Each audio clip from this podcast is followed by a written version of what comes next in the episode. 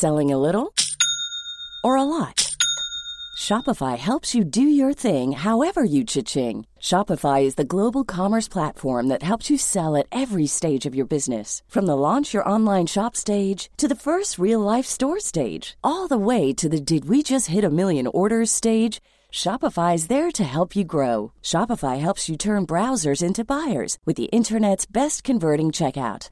36% better on average compared to other leading commerce platforms because businesses that grow grow with Shopify. Get a $1 per month trial period at shopify.com/work. shopify.com/work.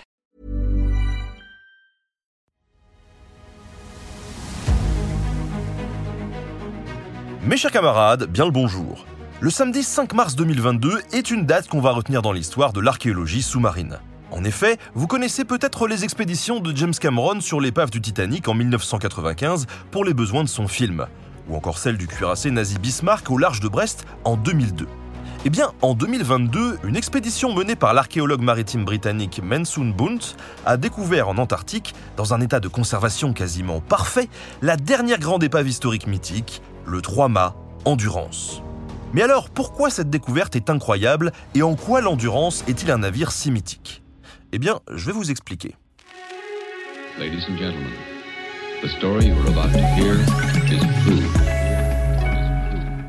L'Endurance, c'est le nom d'une célèbre expédition de l'explorateur britannique Ernest Shackleton en 1914 qui tourna à la catastrophe et dont le récit continue encore de nos jours à alimenter les rêves et la culture maritime.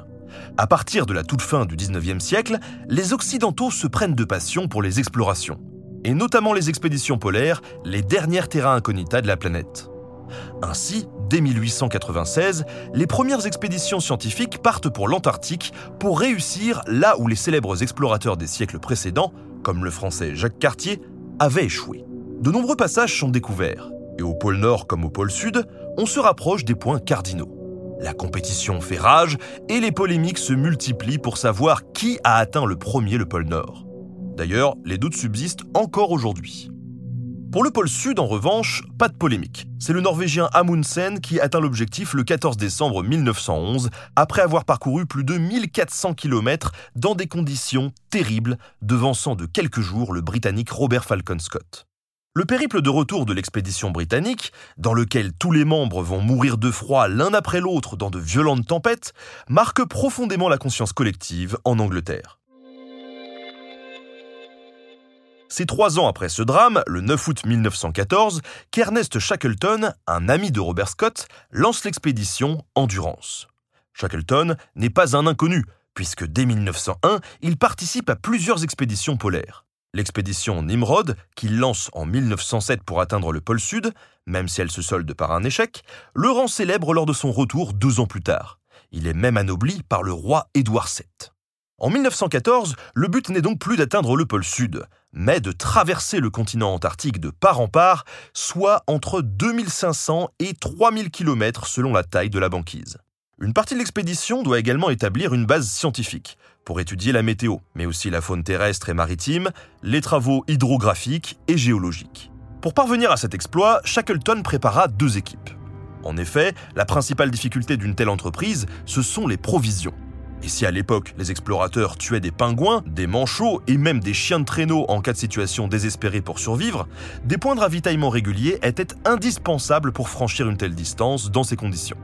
Ainsi, Shackleton chargea le voilier à vapeur Aurora, basé en Australie, d'accoster de l'autre côté du continent antarctique et de créer des points de ravitaillement sur la seconde moitié de la traversée. En septembre 1914, après cinq mois de traversée de l'Atlantique, les 28 hommes d'équipage de l'Endurance commencent à naviguer dans les packs, c'est-à-dire des morceaux de banquise qui dérivent. Pendant un mois, le trois-mâts s'enfonce vers le sud et navigue dans des conditions qui deviennent de plus en plus compliquées. La banquise s'épaissit, le navire évite de gros icebergs de plus de 30 mètres de haut et il doit ralentir de temps en temps. L'équipage doit alors descendre sur la banquise pour casser la glace au piolet pour frayer un chemin à l'endurance. Mais le 19 janvier 1915, le navire est définitivement bloqué. Toutes les tentatives pour le libérer vont se solder par un échec. Malgré tout, Shackleton ne perd pas espoir. Être pris dans les glaces quelques semaines, c'est un phénomène courant, et il suffit en général d'attendre que la banquise se détache pour reprendre sa route. Mais malheureusement, les choses ne vont pas se passer comme ça pour l'endurance. Le pack dans lequel le navire est bloqué est d'une taille immense. Il dérive lentement vers le nord et l'ouest. De grandes plaques se détachent puis rentrent en collision dans un fracas énorme, ce qui, à force, déstabilise le navire. Pendant des mois, toutes les tentatives pour débloquer l'endurance échouent.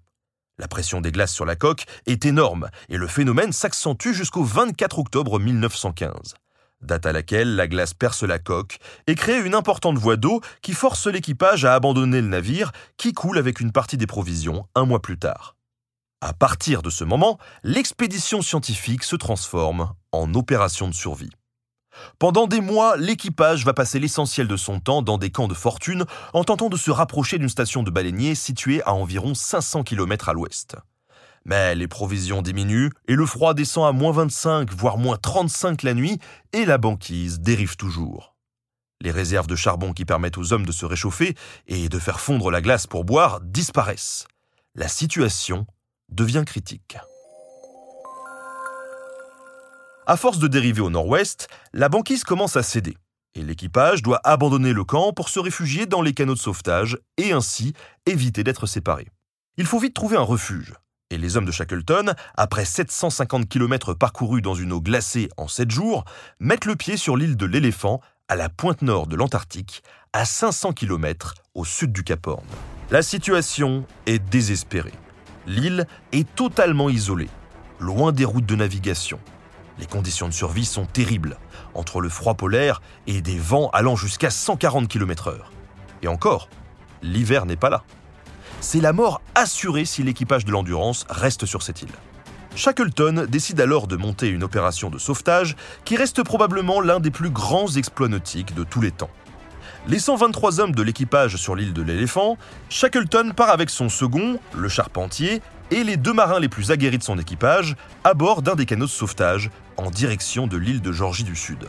Là-bas, les stations de baleiniers permettront de contacter le Royaume-Uni afin qu'ils envoient des secours. Mais pour y parvenir, les cinq hommes, à bord d'une embarcation à voile de 7 mètres de long, vont devoir parcourir 1500 km sur le pire océan du monde, là où les vents peuvent atteindre 300 km/h et les vagues 20 mètres de haut. Le canot de sauvetage est modifié pour l'expédition. Il est lesté et renforcé. Naviguant dans des vents de force 9, avec un homme chargé d'écoper l'eau en permanence et à peine assez d'espace pour changer de place, le petit équipage est transi de froid par l'océan glacial.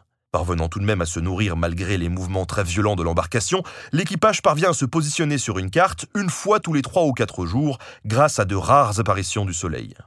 Partis le 24 avril 1916, les cinq compagnons parviennent le long des falaises de l'île de Georgie du Sud le 8 mai. Mais épuisés par une traversée épique, Shackleton et ses hommes ne peuvent accoster à cause de l'un des pires ouragans possibles. Ils vont subir cette tempête en mer pendant deux jours et deux nuits avant de tenter d'accoster coûte que coûte au bord de la rupture nerveuse. Les cinq hommes débarquent ainsi dans une baie isolée le 10 mai.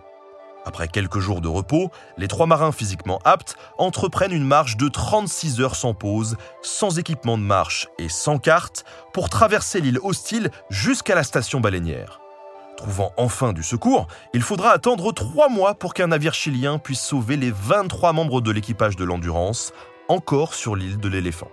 Si l'Odyssée de l'Endurance est restée aussi mythique, c'est aussi parce que l'essentiel de cette aventure a été photographié par le photographe australien Frank Hurley laissant ainsi des images exceptionnelles permettant aux contemporains de vivre l'expédition. Inspirant des dizaines de livres au fil des années, dont les mémoires de Sir Ernest Shackleton, cette incroyable histoire a également été retranscrite à l'écran dans des documentaires et un téléfilm. On citera également la série The Terror, qui, même si elle n'aborde pas cette expédition, relate l'histoire d'une expédition perdue dans la banquise. Depuis tout ce temps, l'épave de l'Endurance est donc restée sous les glaces par 3000 mètres de fond. Et après un échec en 2019, l'archéologue britannique Manson Bount a trouvé le célèbre trois-mâts dans un fantastique état de préservation. Financée à hauteur de 10 millions d'euros par un donateur anonyme, cette mission baptisée Endurance 22 a en effet utilisé des technologies de pointe, notamment deux drones sous-marins dernière génération, afin d'explorer les fonds de la pire portion de la pire mer du monde comme l'a lui-même décrit Shackleton. L'épave de l'Endurance ne sera toutefois jamais remontée et restera sous 3000 mètres de fond protégée par le traité de l'Antarctique qui limite au strict minimum les activités humaines sur le continent de glace. Sacrée histoire, non?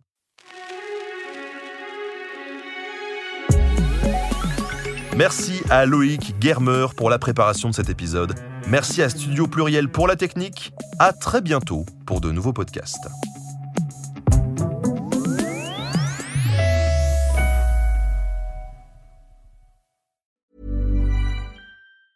Planning for your next trip? Elevate your travel style with Quince. Quince has all the jet setting essentials you'll want for your next getaway, like European linen premium luggage options, buttery soft Italian leather bags, and so much more. And it's all priced at 50 to 80% less than similar brands. Plus, Quince only works with factories that use safe and ethical manufacturing practices. Pack your bags with high-quality essentials you'll be wearing for vacations to come with Quince. Go to quince.com slash trip for free shipping and 365-day returns.